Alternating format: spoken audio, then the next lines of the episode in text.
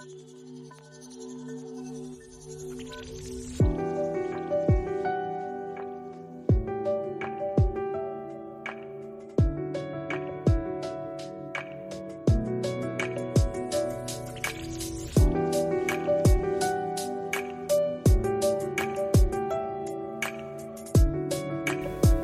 家好，我是文文。大家好，我是小鱼，欢迎收听且轻且重。嗯，这是我们且轻且重播客第一期，我们就想聊聊我们这两个主播对于我们人格特质的一些看法。啊，因为我们都是 ENFJ 嘛，也会延伸到我们的家庭关系、母女关系。因为今天也刚好是母亲节，在我们录制的时候，所以希望给到大家一些共感。嗯，可以鼓励一些单亲妈妈带大的孩子们。对，其实播客这个事情呢，也是比较 ENFJ 的，所以这件事儿其实做起来非常的快。我们从最开始在朋友圈的一条评论，呃，有了这个做播客的想法，到现在真正去录制，其实只有一周的时间。所以也是我们两个的心血来潮，但是我们也不想三分钟热度，也希望能够后面邀请更多的朋友来一起跟我们聊聊天。所以其实整个节目的基调也会比较轻松，希望大家听的时候呢，也可以感到开心和快乐。其实就是我觉得会有一种 ENFJ 互相吸引吧，就是 NF 人互相吸引。准确来说，因为我跟小鱼第一次见面，我们是在一个学术 conference。当时在剑桥，然后他也是非常意气风发的 在做自己，呃，博士研究项目的这个 presentation，然后我就我们这样接触聊下来，然后一直就是那种理想主义的人格互相吸引的感觉吧，非常赞同。因为呃，其实我对文第一印象就是。在那个非常学术的环境下，你穿着一个红色的上衣，呃，因为其实我身边穿红色的人非常少，所以对你的印象会比较深刻。而且当时也是坐在一起嘛，呃，两个人也会聊一聊呀，彼此鼓励呀。因为上台去做 presentation，其实还是一件比较紧张的事情。但是我觉得我和文有一个共性，就是我们两个都可以很好的去对答其他人给我们的一些提问呀，或者去处理这种。呃，临场的事情我们还是比较擅长的，所以可能我猜测这也是 ENFJ 的小能力，也许对 一个 buff，对我觉得他有一种精神小妹 buff，怎么说呢？呃，就像我不惧于穿红色这样子去彰显自己的性格，但同时又有那种合群的性质在里面，就是要贴贴。有时候也会感觉这种需要他人的认可或者需要这种归属感是一种 needy 嘛，因为她作为一个女主人公嘛，感觉是在人群中，也不是说 leadership，就是在这个中心去展现自己、放射光芒的这个需要，但是她也非常的期待他人给自己。这种许可，对我觉得是的，就正好聊到 ENFJ，我觉得有一个很大的特点，就像你刚才说到的，他希望成为人群中的女主人公，但是前提是周围要有人，你不可以只让我一个人孤零零站在舞台上来展现自己，我是需要观众给我反馈，我是需要下面的人为我喝彩的，是这样一种状态，对我来说也是这样。所以我觉得其实这个人格他很难承受孤单啊，就是最大的一个。伤害，或者可以说，当我们处在一个没有周围正向反馈的环境的时候，其实会很容易自我怀疑。我也一直想着怎么去改变它，但好像就这几年都是。所以你是 ENFJ T，对你呢？OK，我是 ENFJ A 啊，对。所以你刚才提到这一点，还确实是我们两个可能有一点点小的差别，就是我是一个挺能享受。一个人时光的人，然后有的时候也会比较追求这个感觉。有的所谓的这种孤单或者孤独感，有的时候我还是觉得是自己一个小小的空间，可以去做自己想要的事情，可以免掉其他人的打扰，比较 enjoy 这个状态。应该说，对，呃，当然我也会比较在意别人看法。我觉得人多多少少都会在意一些周围人的看法，但可能只是程度上的不同。嗯，我觉得不算不算陪伴。它是一种自我怀疑的状况嘛，就是比较审慎，然后没有那么大的一个 self validation 给到自己，所以与其说，因为我也享受独处，享受自己有空间去做很多事情，然后自己散散步呀，自己听听歌，自己做一些呃沉浸在自己世界里的事情，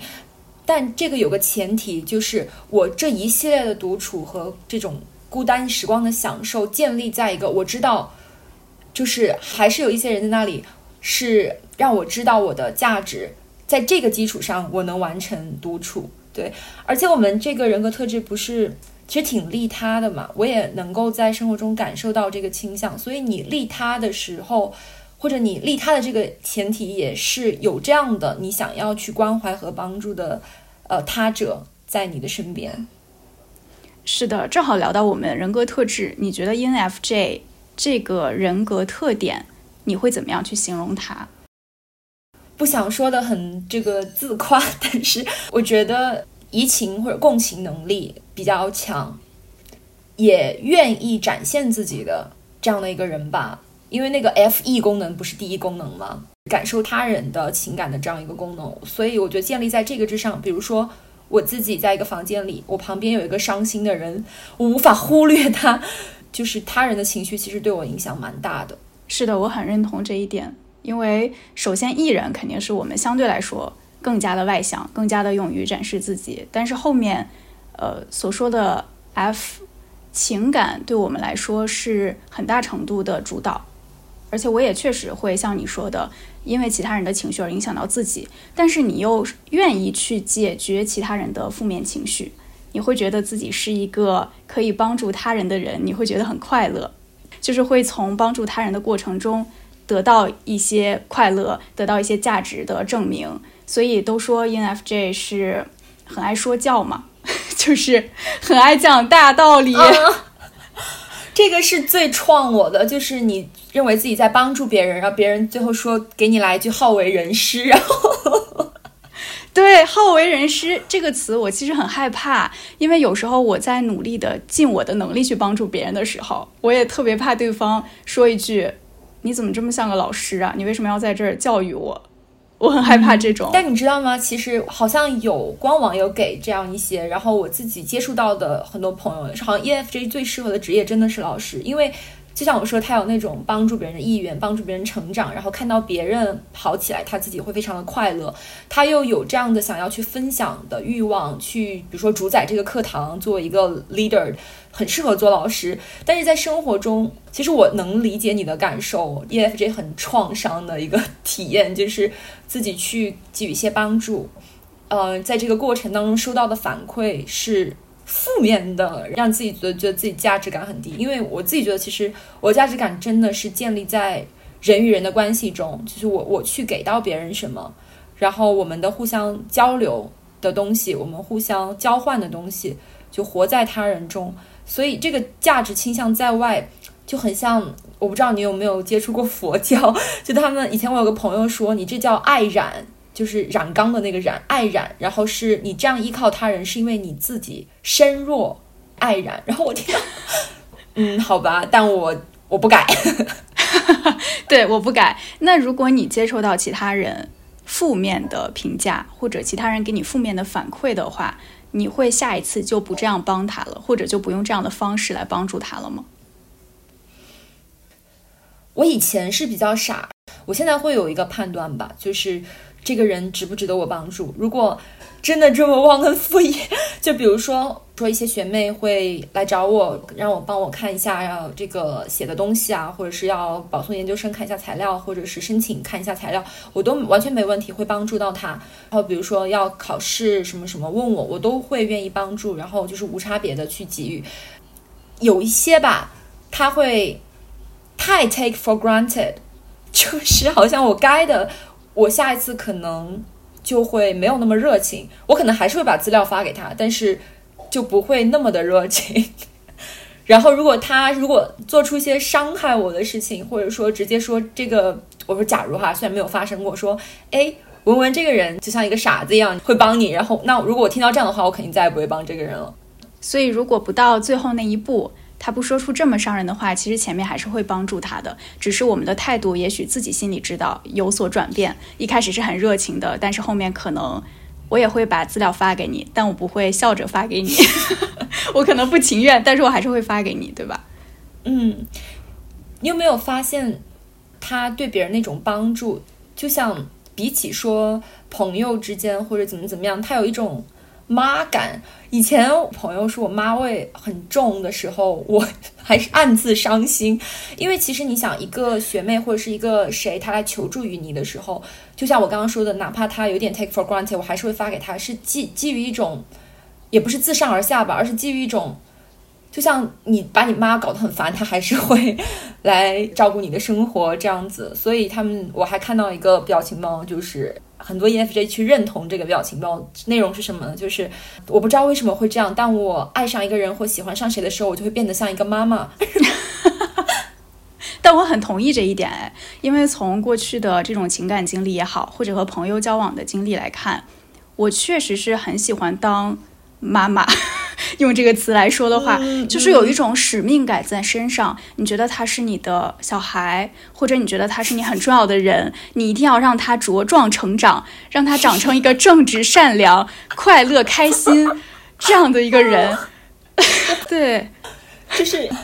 狠狠的戳中我，希望他茁壮成长，而且。我不知道你的之前的那些感情经历，或者朋友，或者你的恋爱经历里面，你有没有让对方做这个 MBTI 测试？不知道为什么有一个很神奇的现象，我很容易被一个人格吸引，就是 IFP。我很多的朋友和之前好几任的恋人。就是那些内向的、胆怯，但是其实内心又有很多很灵动的东西的，我就会在茫茫人海中把他们抓出来。就像你去一个 party，有一个人不爱说话，在思考着什么，然后我就会走过去。我同意。所以就有一种你想看到他茁壮成长，就是你知道他有很多好东西，他虽然在那里沉默着、闭塞着，或者在胆怯着、害怕着，你希望能够鼓励他，带他更好。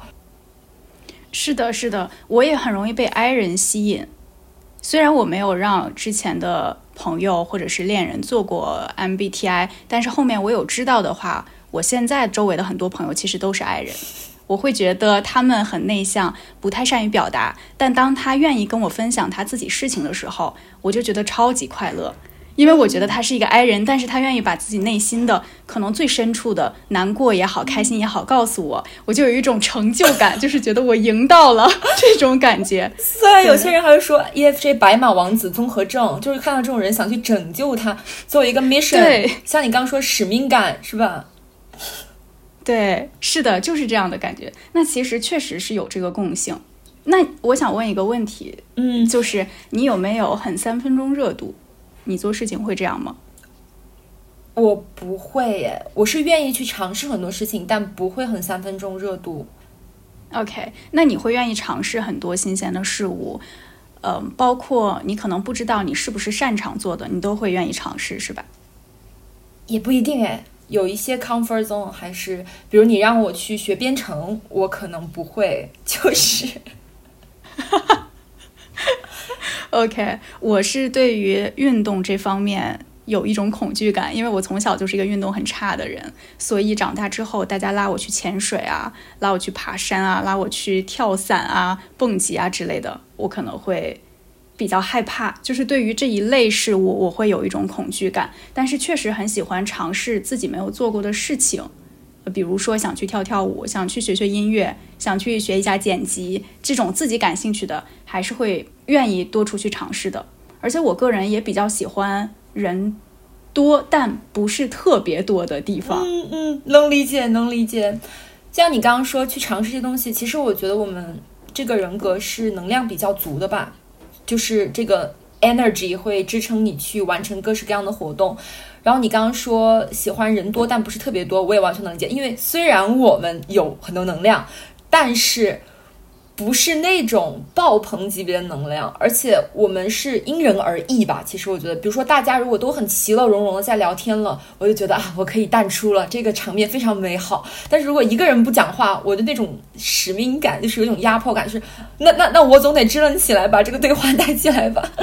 嗯，对对对。好像是会想要去帮助大家活跃起来，嗯，所以某种程度上，我个人觉得自己是有一点讨好型人格的，就是会去希望别人开心，特别希望周围的人高兴。如果是在一个人多的场合里的话，还是会比较在意别人在干什么，或者大家今天是不是高兴，是不是开心。尤其是在我青少年的时候，这个感觉非非常的重。但是随着年纪的增长，现在这个阶段会比以前好很多。我不知道你会不会，呃，在一个团体中非常在意其他人的状态。会啊，会啊。我其实我昨天我有一个 therapist session，我的 therapist 还跟我说，you have to stop being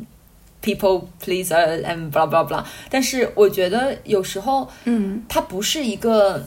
因为 people pleaser 其实有一点贬义嘛。但我觉得我们更倾向于的是营造一个 类似于和谐社会，你我共建美好家园，你我共享。这是那个南京地铁的南京地铁的那个广告语，我听了四年，然后就就深化在心里。我就想起，因为今天是母亲节嘛，我就想起我妈妈，她其实也有一点，她是 E S F J，就不同的那个字母，就是她更现实、更脚踏实地，我可能就更理想化一些。他 E E S F J 和 E F J 都是被描绘成妈妈人格嘛？嗯嗯，他也是有一点非常非常在意整个家里的状况，非常在意别人的看法。有时候我觉得他都有点忽略自己，因为我想到就是通过外婆啊或者其他家人对他年轻时候的描述，我越听越觉得不像 E S F J。我觉得他年轻的时候。又迟爱迟到又爱睡觉，应该是个 P 人。然后我想，他到底是怎么变成了一个 J 人呢？我就想，是不是他做了妈妈之后，就逐渐变成了一个妈妈人格？对我确实应该让我妈妈也做一下 MBTI 测试，她从来都没有测过，她也不知道这是什么东西。你觉得你妈妈对于你 ENFJ 人格的形成有很大的影响吗？其实我觉得很大的影响，哎，她。一个非常独立、开朗的，又能够去感受他人的，呃，有条理的这样一个女性。她是一个人带着我，所以我觉得我跟她在一起的时间最长，然后也没有其他家庭成员给我这么大的影响。我就类似于就变得很像她，但是又有不一样的地方，因为我根据自己的成长。去探索出自己的路，我可能通过我读的书，然后接触到的人就更 N 一点，所以我们也基于这个有很多分歧。其实，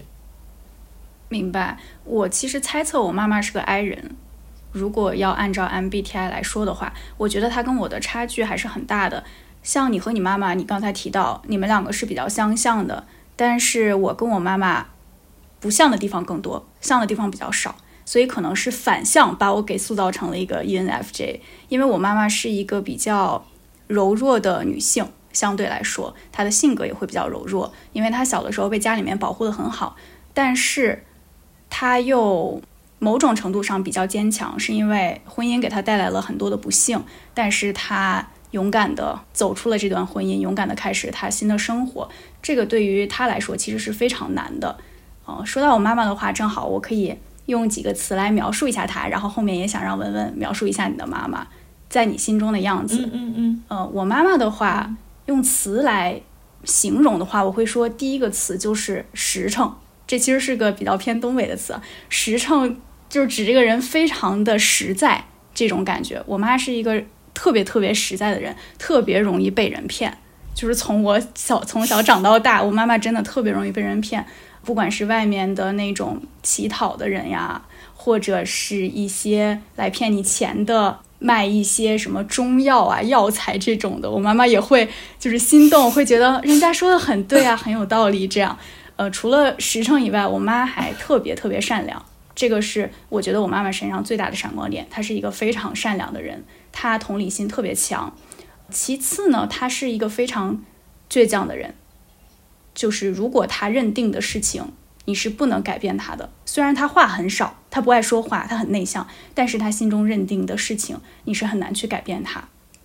但如果没有认定的事情，那下一个词就是摇摆不定。我妈非常没有主意，她是一个很没有主意，对于自己未来的方向呀，对于自己事业的发展啊，都不是很有规划的一个人。所以小的时候，我成为了。一个要给他很多建议的这样一个角色，就是从对从一个小小姑娘的那个状态下，我们家的东西就要去我决定这个要不要买，或者这个灯泡今天要怎么修，要不要修啊？马桶坏了，我是不是要去看一下？小的时候会承担一些这样的事情，因为我妈妈呢像我刚才提到，他内心比较脆弱，尤其是婚姻给他带来了更多的脆弱感，让他更疲惫，或者是让他对于生活没有了那么多的希望的感觉。所以从小的时候，我就像我们家里的爸爸这个角色，传统家庭中的爸爸角色啊，就是我要去辅助他，帮助他去决定一些或大或小的事情。对，这是我对于我妈妈的呃几个印象和评价吧，想听一下文文的。嗯嗯，我谢谢小鱼分享那么多啊。其实我跟我也有一些觉得相似的地方吧，就是我对我妈第一个特质也是善良，她是很善良很善良的一个人，以至于自己其实受了很多委屈，包括在之前的跟我爸爸的婚姻上，在家庭关系中，然后在人际关系中都是，但是。她第二个特质又是坚强，而且是那种由内而外的力量，感觉他永远不会垮一样，让我觉得很神奇。因为觉得像我们这些小孩每天崩溃五次，他就是就是那种做了妈妈变成了妈妈人格。我觉得妈妈自身成为一种人格。我之前还看到一个，也是一个我怎么这么多表情包的记忆，就有一个表情包，就是说你被确诊的心理疾病是 motherhood。就 motherhood 是一个永恒的、永永恒的 mental illness，你知道吗？就是你永远的心里吊着为这个孩子。嗯，我妈妈就是这样，她为我为我坚强很多。我会觉得，她同时也是非常实际的一个人。所以第三个词就是她很实在吧。可能因为像小时候，呃，离异之后，她带着我，必须要面对很多生活中很现实的处境，那种困境。所以导致他，嗯，去思考事情，就是真的是非常现实导向的，就类似于会有很多那种中式父母的思考，你去考个编，当个老师这种建议，他会给到我，然后我就不服从，然后是这样子的一个状态。但是我有时候也会老是，我老是会想到一个在我出生之前的一个妈妈形象，我觉得他可能那个时候没有这么坚强。他那个时候可能没有这么实在，他可能有很多天马行空的梦想，但是因为有了我，他变成了一个 ESFJ。你说到这个回想妈妈年轻的时刻，我就想到了一个很有趣的问题，就是如果你能够回到妈妈的十八岁，如果你现在可以跟十八岁的妈妈做朋友，你会跟她讲什么？或者你会劝她去做一些事儿，或者是不去做一些事情吗？嗯，我看到过这个帖子。然后很让我心酸的是，底下留言评论很多都是不要嫁给我爸之类的。然后其实我不会给这样的建议，因为我想，就算我妈妈不嫁给我爸，嫁给其他人，也未必就是绝对一条幸福的路。因为人其实很多选择都会后悔，只是后悔的方面不一样嘛。我觉得如果再见到我妈妈，我会给她的建议，就是她十八岁的时候，我会给她建议就是。多勇敢做自己一点，因为他为我牺牲了很多，我很感激啊。但我觉得他渐渐的失去了自我，就是在一个孩子面前，一切都为这个孩子考虑考量。我不知道他现在有什么爱好，我不知道他现在有什么朋友，但是他年轻的时候，他肯定有自己真正自己喜欢的事情，自己喜欢的朋友。嗯，确实，如果我见到我妈妈的话，十八岁的她，我可能也会跟她说。婚姻不是你最终的归宿，它不是你人生中最重要的事情，还是要勇敢的追自己想要走的路，勇敢的做自己吧。这点对他来说还蛮重要的。但其实我有可能会跟他说，不要嫁给我爸爸，因为我确实觉得，如果他不嫁给我爸，换一个男人就没有你了。呃，对。但是我可以接受，没有我，因为他不生我，也会有别人生我的。我觉得，对对，有时候我很难过的时候，就是觉得自己很愧疚，无法偿还他给我这么多牺牲的时候，我会甚至想要劝他说，如果我能回去的话，就是离婚的时候不要带走我，你没有我的话，可以去再嫁一个，或者你的经济压力会轻松很多。我我完全可以接受，我在这个世界上根本就不存在过，都可以，只要你会好受一点，好过一点。我就觉得他为我当时做那个取舍吧，他把我带走，然后独自的带我，这个选择无疑非常的勇敢善良，但是这个牺牲就是有一种我自己都不知道怎么去偿付的感觉。像我后来自己在享受一些事情的时候，嗯，就会想到他，就觉得我真的就这么心安理得享受这个事情吗？因为我在心里永远对他有一份愧疚感。而这个很难去改变，就是你作为一个单亲妈妈的女儿，你慢慢的长大，甚至变得越来越像她，因为我长得很像她。我长得越来越像他，而他长得越来越像一个老人，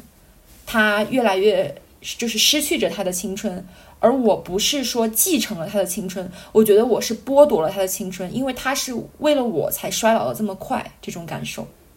完全一致。我特别特别认同你刚才说的话，就是在你描绘刚才那一幅景象，或者你刚才提到的细节的时候，我就会想到我第一次出国，在出来读硕士的。那个阶段，我从家里面是我的舅舅开车把我接走，因为我家是在小城市，那个城市当时还没有飞机场，所以我从家里楼下就要跟我妈妈分别了，是我舅舅把我送走。那我妈妈当时从楼上下来把我送到楼下的那条街道上，我上了车之后，我也不希望她多停留，我希望她赶紧忘掉这件事儿，不然她会很难过嘛，因为我要出去一年，其实对她来说家里也没有人陪她了。当时走的时候，我就从后视镜里面看到他站在车的后面，他也没有挥手，他什么动作都没有做，他就看着那辆车。然后我当时就觉得特别的难受，有一种虽然我要追逐我美好的理想，我要出国去感受不同的文化呀，我要去学到更多的知识的同时，我觉得我把我的妈妈留在了那里，留在了一个一个狭小的空间，她和我之间好像越来越有了隔阂。这也确实在发生，就是尤其是我出国之后，呃，有了学到了一些新的理论知识也好，或者了解到了更多的呃人和事，我确实和他中间会有了更多的隔阂。但我不能说这是不好的事情，因为毕竟我在提升自己。但是像你说的，确实对他会有一种愧疚感，会觉得他把我带大不容易。就是这三个字，其实很多人也都会提到，包括我的亲戚啊，我的姥姥、我的舅舅也经常会跟我讲说，你妈妈把你带大不容易。你要好好对他，对，确实是你自己也会内化这些话，你也会感觉到妈妈把我养这么大，她自己是很不容易的一件事儿。嗯嗯，你刚刚讲到的让我想起，就是关于这种不容易，因为我小时候，我我至今都还耿耿于怀吧，都还记得很清楚的一个事情。就是在我妈妈刚把我带出来的时候，她其实才三十岁出头，还是一个很美丽、很年轻的女性。她年轻的时候，其实我想象中的哈，就是根据其他人的口述，想象中的一个很美丽的，甚至咄咄逼人、有点飞扬的、非常自信的、洒脱的一个这样一个人。然后三十多岁的时候，有一次她带着我去逛街。呃，那个时候他已经离异了嘛，带着我，然后他看到一条很漂亮的花裙子，因为我妈比较白，她穿那种很大花裙子非常好看，但是那个时候好像要几百块钱吧，然后他斟酌了一下就没有买，我就问他为什么不买，他就大概说就太贵了呀什么什么的，然后那时候我很小，对他说我说没有关系，妈妈，我长大之后就给你买，我长大之后给你买很多条。他非常感动，他后来回忆起来跟我说，他一直记得我那个诺言，然后每次觉得撑不下去了，就会想起这个，觉得我小时候特别懂事儿，母亲节也会给他买东西，然后也会给他许这样的诺言。但是他我进入青春期之后，他就不知道我怎么就变了，就变得没有那么可爱了，什么什么的。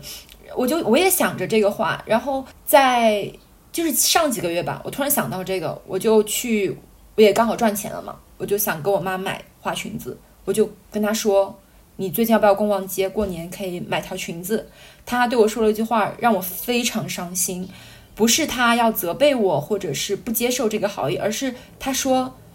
我已经身材走样了，我已经老了，没必要穿的那个样子。我不想穿花裙子了。我觉得我自己就已经错过了一个完全无法弥补的时空。那一瞬间，天哪！听完了，真的。”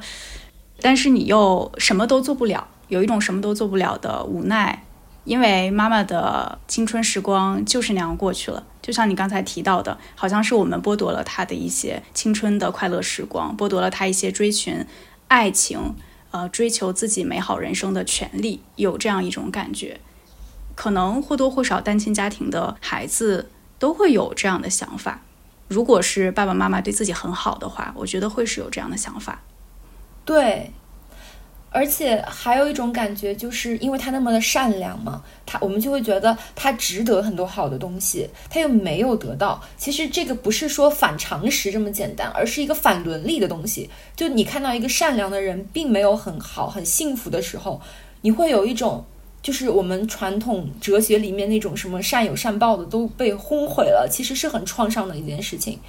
我当时就我有写过一段话，我就我当时写的内容大概就是我妈妈的一生就不断的在证明着善有善报是呃一个错误的，是一个谬误的事情，因为善良可能不会有回报。反而会得到相反的，就是一些很恶劣的事情在他身上发生。就是你的善良只会得到类似于那种啊，神知道你可以负恶更多，那就给你更多的负担吧。这种慷他人之慨的这种重量，让我很挫败。觉得善有善报这个事情是 这个哲学，在我这里就是一个一个已经是怎么说谬误了吧？谬论，对。OK OK，呃，那我还想到一个点，就是你跟你妈妈的相处模式是什么样的？是更像朋友，还是更像母女？嗯，母女是母女。我尝试跟她做朋友，是真的，因为就像你说的，像你出国之后，因为自己的学习精进自己的知识，跟母亲她的知识体系有很大的疏远啊，或者是隔阂。我后来，比如说大上大学之后，我每年长假回去，会有那么几个夜晚跟她聊很长的天。我给她听我喜欢听的音乐，给她介绍。当时我记得很清楚的是，跟他讲这个我的宇宙观，他听得一愣一愣，但是他愿意听，他不会觉得这个人在搞什么就就走掉了，他愿意听。我跟他讲环保，他也愿意听。我跟他讲这些跨国资本的，他都愿意听，哪怕他没有说马上就能吸收学会，但是他愿意听，就让我很感动。也是基于这个，我觉得我跟他的关系没有像在高中时候那么的针锋相对，可能也是因为大学啊，或者后来上研究生离得远吧，距离产生美。但是真的，我发现了一个事情，就是小时候我觉得不可理喻，就是我跟妈妈就我我不想跟她说说多了，就那种初中高中的时候，到大学的时候，我渐渐发现。妈妈不是一个不可理喻的人，只要你愿意跟她沟通，而且沟通是可行的，哪怕她还是无法理解你，但是那个去努力的过程，你我会越来越接近她，我会越来越了解他。这不光是我自己在输出，我发现他原来是那么包容，他也愿意去倾听我，也那么的甚至急切的想要了解我，虽然显得很笨拙有些时候，但是这个听起来让我非常的羡慕。哪怕你妈妈不能完全理解你在说什么，但她愿意认真的去听你在说什么，她愿意试图去理解。但是我妈妈在我小学一年级的时候，我就已经意识到我妈妈不愿意听我讲话，真的是这样一个事实。就是在我还很小的时候，我会跟他分享班级里发生的好玩的事情，或者我的同桌今天又带了什么书呀，或者他今天数学又考了五十分啊之类的。但是我就会发现，在我说的过程中，我妈妈沉默。当我说完的时候，或者甚至在我没有说完的时候，我妈妈会打断我说：“你是不是该洗头发了？你指甲是不是有点长了？”然后当时其实对我来说是一件非常冲击的事情，因为我当时很小，我不理解为什么我妈妈不愿意听我讲这么好玩的事情，因为我觉得这些事情非常的好笑，能让她开心，所以我愿意讲给她听。但是她给我的反馈是那个样子，所以从我很小的时候，我就不再努力试图得到她的。回馈得到她的反馈，因为我发现她可能她心里是愿意听的，但是她实在对我说的事情不感兴趣，所以我讲很多次呢，她依然是这样的表现。随着我年龄长大，我们的距离其实是越来越远的，越来越像母女而不是朋友。就是我没有办法跟你说我和我妈妈是朋友的关系，因为我们不是朋友。其实我有很多事情他是不知道的，到今天为止他也是。他根本不了解我，我可以这样讲。当然，我也可能非常的不了解他，因为他也很少去跟我讲他自己的故事。所以，我们两个其实，在家里面更像就是亲人，就是非常单纯的亲人。我们有这个血缘关系，我们会对彼此很好，我们会照顾彼此，但绝对达不到心灵上的交流和思想上的碰撞，是没有这个东西的。而且，我妈是一个非常不善于表达感情的人，她从来没有跟我说过“女儿，我爱你”。就是到我，我妈也没有。对，到我这么 大，是家长。是的，是的，就从来我没有听过。而且我妈在家里面只叫我大名的，就是我是没有小名的。对她从来从小到大一直只叫我的大名，特别的冷漠。对我来说其实是蛮冷漠的，因为我爸都不会这样，我爸还会叫我的呃后面两个字重起来这样。对，所以我妈妈不是很善于表达感情，对我也造成了很大影响，因为我有时候也不知道如何向别人示好，不知道如何告诉别人我是很喜欢你的，或者我觉得你很漂亮，我说不出来这样的话，这是对我的影响吧？嗯。可能对我还会容易一些，也得益于我妈妈对我的成长中的塑造吧。其实，就像我说的，做朋友是双方的事情嘛。我跟我妈也更像母女，但是她想了解我，我后来也愿意敞开心扉让她了解，就会有这样子的不断的接触。而且我我妈是那种性格比较烈的人。就会发生一些 drama 的事情，就是她虽然也是一个，就是你知道，母亲就是一个稳定的角色，她也确实如此，好像从来不会崩溃。但是我们两个有时候吵架吵到她也会哭，就让感就让我感觉她有那种 emotions，她不是在我生命中的一个亲人 NPC，她是一个这样有感情的一个人。特别是当她哭的非常的，真的是哭得很大声啊，或者是很伤心的时候，其实在一个小时候的我心里。有一种震惊的感觉，就是你难道不是一个妈妈吗？你不是就是那种你知道全能神，就是怎么可以失控？后来还有一次，他对我说他要去，他说你们都不爱我，我要去自杀。哇，就是其实是一个非常大的一个震撼，就是这不是个妈妈吗？就是这不是全能神？嗯，所以。后来渐渐意识到，把妈妈当做一个人来对待吧，就是她不是你生命中的一个 NPC，她真的也有她自己的情感，她也有失控的时候啊，巴拉巴拉，我就愿意觉得，那我试着去了解她，我想跟她做朋友，想跟她沟通，因为我觉得母女关系里面，特别是单亲母女这种关系里面的张力还是挺不一样的。是的，是的，我也很希望能跟我妈有一次彻夜长谈，但是这件事儿尝试过，失败了。可能未来的某一天，我会勇敢到再跟他去尝试一次吧，因为其实他错过了我生命中太多细节了，已经，就是我可能百分之百的我，他里面我妈妈只会了解百分之五十左右，剩下百分之五十他是完全不知道我在发生了什么的。当然，这也对我来说也也某种程度上是好事，因为它属于放养政策，他不会太多的干涉我自己的事情。就是你想申请学校，你想继续读书，我会支持你，但是具体怎么做，你自己去弄。我一概不懂，我也不会去帮助你，或者我也不会去看这些东西，我对这些东西也不感兴趣。所以你个人的人生道路就你自己发展。对我妈会是这样的态度，嗯，但是我更希望我妈妈能够让我也做一个像你刚才说的那种人，就是其实我觉得我和我妈妈是相反的，她把我当成了一个像你刚才讲到全能神一样的角色，因为他觉得我的女儿是最棒的，我的女儿什么都可以做到，她。不会流泪，她也不会有脆弱的一面。就是在我妈妈心中，我是这样的形象。她觉得在她哭的时候，我永远可以安慰她，我可以支撑她，我可以给她所有的解决方案，帮助她往前走。所以我变成了这样一个角色。呃，我也很少流泪，就是这也得益于原生家庭的影响吧。我从小到大就很少哭，因为我知道哭对我来说没有用。我知道流泪是一件。对我来说是非常废物的一件事儿，因为我不能解决任何问题，所以从小到大，我的泪腺基本上就跟堵住了一样。不管我看电影、看书，还是跟朋友聊到一些很感人的事情，我的心里可以感觉到那股暖流，但是我是没有眼泪的，就是已经形成了一个记忆。对我是没有眼泪的，因为我妈妈总是哭，呃，我不会再抱着她一起哭，我会告诉她，你不要哭了，这件事情你该这样做。我我跟你完全相反，我爆爱哭，我泪腺超发达，就是那种大家看了觉得很土的那种 UGC，就是用户自己上传的那种小视频剪出来的，你知道吧？那种感人瞬间，哇，我哭的哗啦啦，然后 然后我还会我自己哭完了，我还会艾特朋友一起来看，然后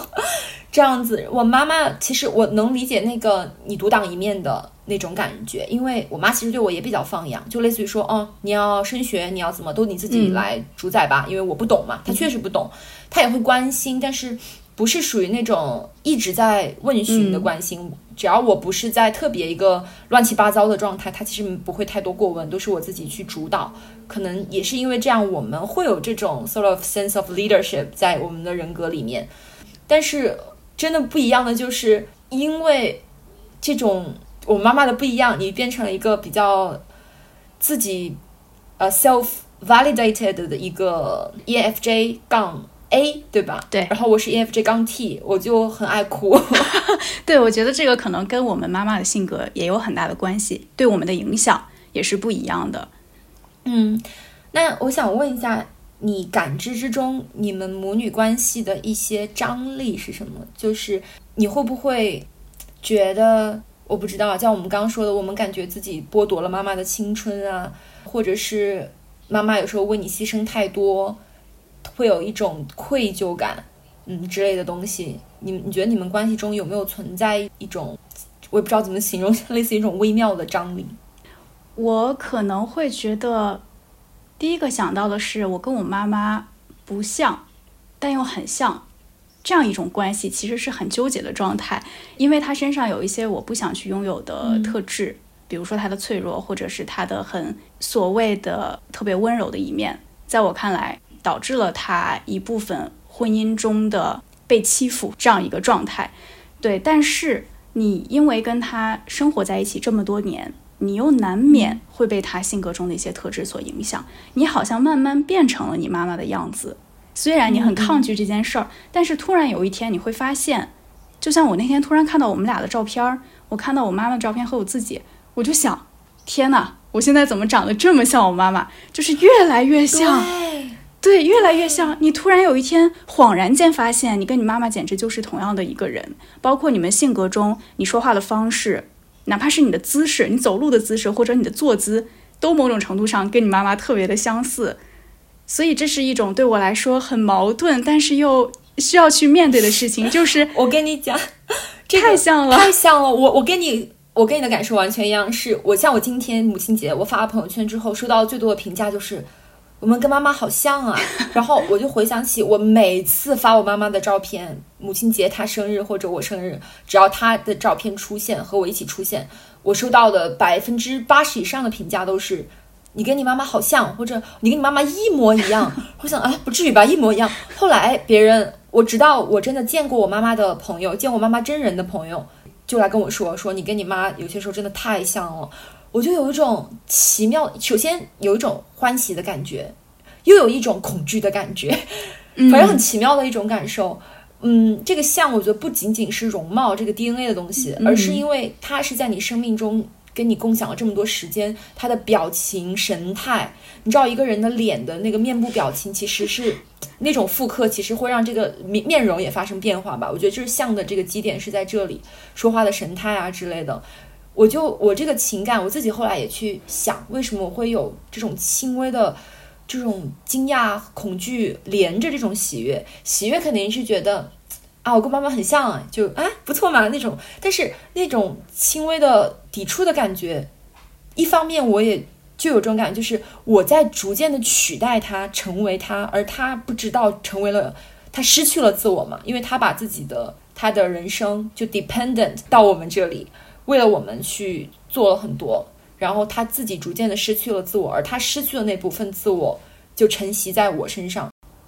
嗯。我跟我妈妈不是很像，像我最开始说的，我们俩其实不像的地方更多，所以可能没有你这么强烈的感觉，觉得他把他的一部分放到了你身上，然后他慢慢老去，你成为了新的一个他。呃，因为我们俩是不同的性格，从他年轻的时候，他跟我讲到他自己年轻发生的事儿来看，我们俩就完全是不同人格的人，而且如果我们是同学，未必会成为好朋友的状态。因为我们两个真的就是，如果我跟我妈妈真的是同年级的同学的话，我未必想跟她交朋友，她也未必看得惯我，是这个样子。所以我可能没有你刚才讲到的那么强烈的那种愧疚感，或者觉得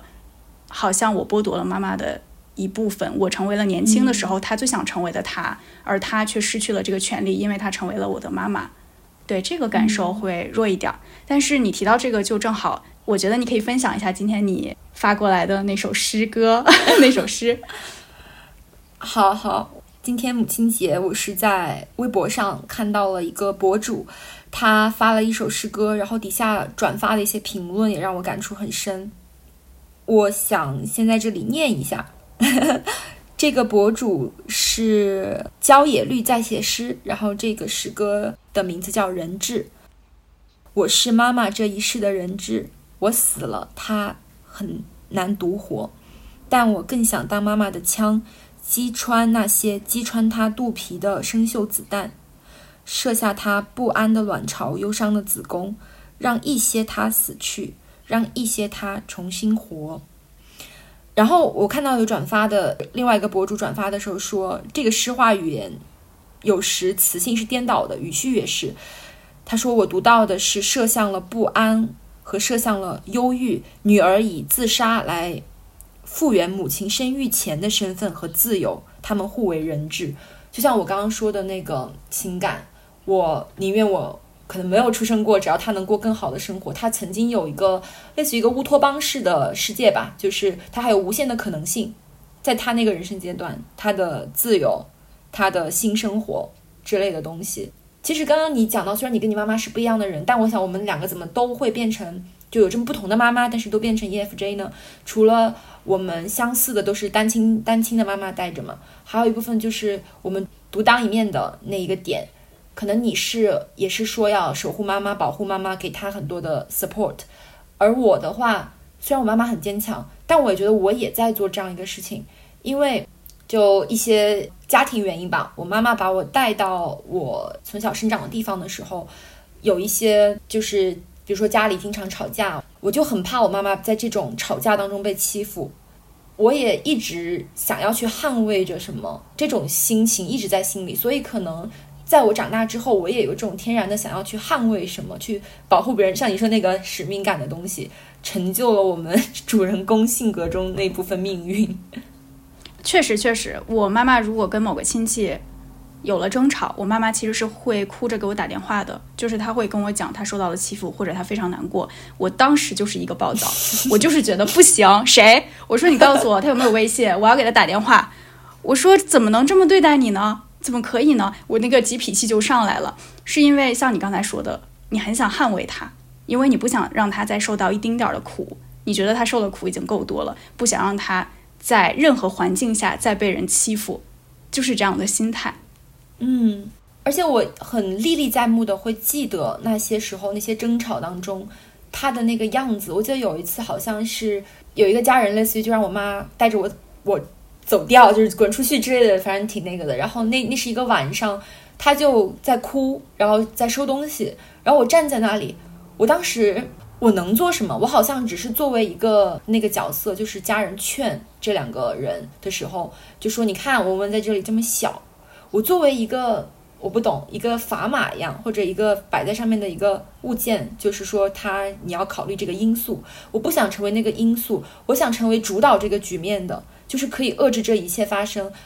让这些争吵都不再存在啊之类的，这样我可以去让我自己和妈妈过一个相对来说更好的生活。因为我其实又联想到我妈最开始离开我爸的时候，嗯，他是一个人带着我就走掉了嘛。然后我过了很多年又回到我爸爸那个地方，就想就去翻抽屉，然后翻到呃一封很很很久以前的信，就大概是我妈妈离开的时候写的。她说我会把文文教成一个很好的人。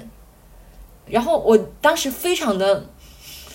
那个心情很复杂，就是我一直在一直在追索一个问题，就是我有没有变成一个我妈妈在两千年初留下的那个愿望，说想要把我教成一个很好的人，我有没有完成他这个心愿？我有没有成为一个很好的人？所以我觉得可能你有，你有的，嗯，对，你会有这种对自己的要求非常高的感觉吗？会，我永远会觉得我是在被推着走。但推我的人不一定是我妈妈这个人，但她可能是背后的一股力量，让我觉得我要为我妈妈争光，我要为她争气，因为她自己带我不容易。就还是回归到那句不容易。我觉得我要让所有人知道，我妈妈一个人也可以把我带得很好，哪怕她那么辛苦，哪怕她一个女人带着我从小到大，但是我依然可以。学得很好，我可以把任何事情做得很好，我可以成为一个多才多艺的孩子，我可以成为所有人眼中的别人家的孩子。我特别希望为我妈妈做到这一点，因为我不想让任何人瞧不起她，会有这样的想法。然后你刚刚提到你对妈妈的那个印象有那样一个画面，其实我现在对我妈妈印象最深的就是在我小学一年级，他们要离婚的时候，我妈妈来班级门口找我，她穿了一个白色的羽绒服，披着头发。然后她把我叫了出去，我站在门口。我妈妈说：“我要跟你爸离婚了，我过两天来接你。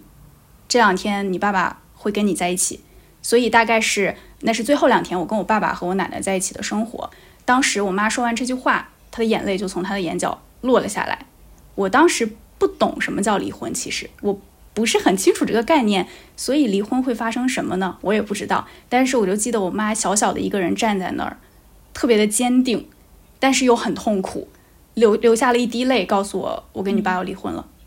然后妈妈过两天来接你，这就是我对他非常印象深刻的一个画面。就时至今日，我依然还能记得，依然还能想到他当时的神态和那天东北零下二十几度的冷空气的味道，就是让我十分的有记忆感。对，嗯，天啊，这个画面感好强啊！就这样一个女性角 色，真的，